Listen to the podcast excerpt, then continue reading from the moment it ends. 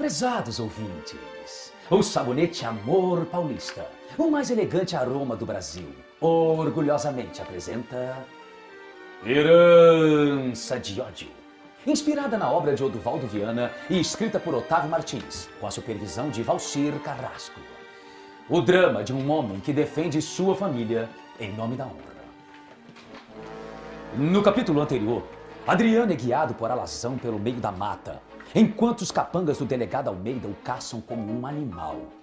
Em meio à mata fechada, Adriano segue o fantasma alazão até a entrada de uma gruta. Por que me trouxestes até esta gruta, Alazão? Por acaso achas cauteloso que passemos a noite aqui? É bom que Cristina repouse em um lugar bem mais seco do que o lombo de um cavalo. Agora. Puxa, Alazão sumiu de novo. Que estranho. Só agora reparei que estamos logo abaixo da estrada, bem perto do precipício. Adriano percebe a chegada do destacamento e acompanha atentamente a conversa dos capangas do delegado.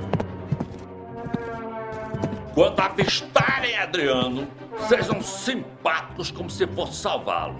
Mas assim que ele se distrair, eliminem-no.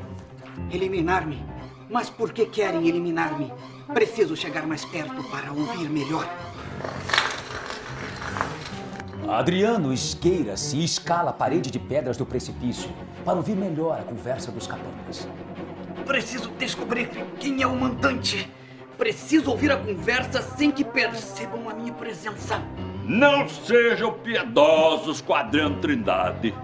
E se Cristina Monteiro for testemunha, deve ser eliminada também. Meu Deus, não se importam em matá-la. Devo tomar cuidado porque algumas pedras estão soltas. Que barulho foi este? Que azar! Não poderia ter escorregado justo agora. O barulho veio daquele lado. Vejam, é Adriano Trindade. Ele nos escutava. Atrás dele. Terá Adriano forças para fugir dos capangas? Não perca o próximo capítulo desta emocionante radionovela Herança de Ódio, proporcionada pela ação rejuvenescedora do sabonete Amor Paulista, seu parceiro para um dia a dia mais perfumado e elegante.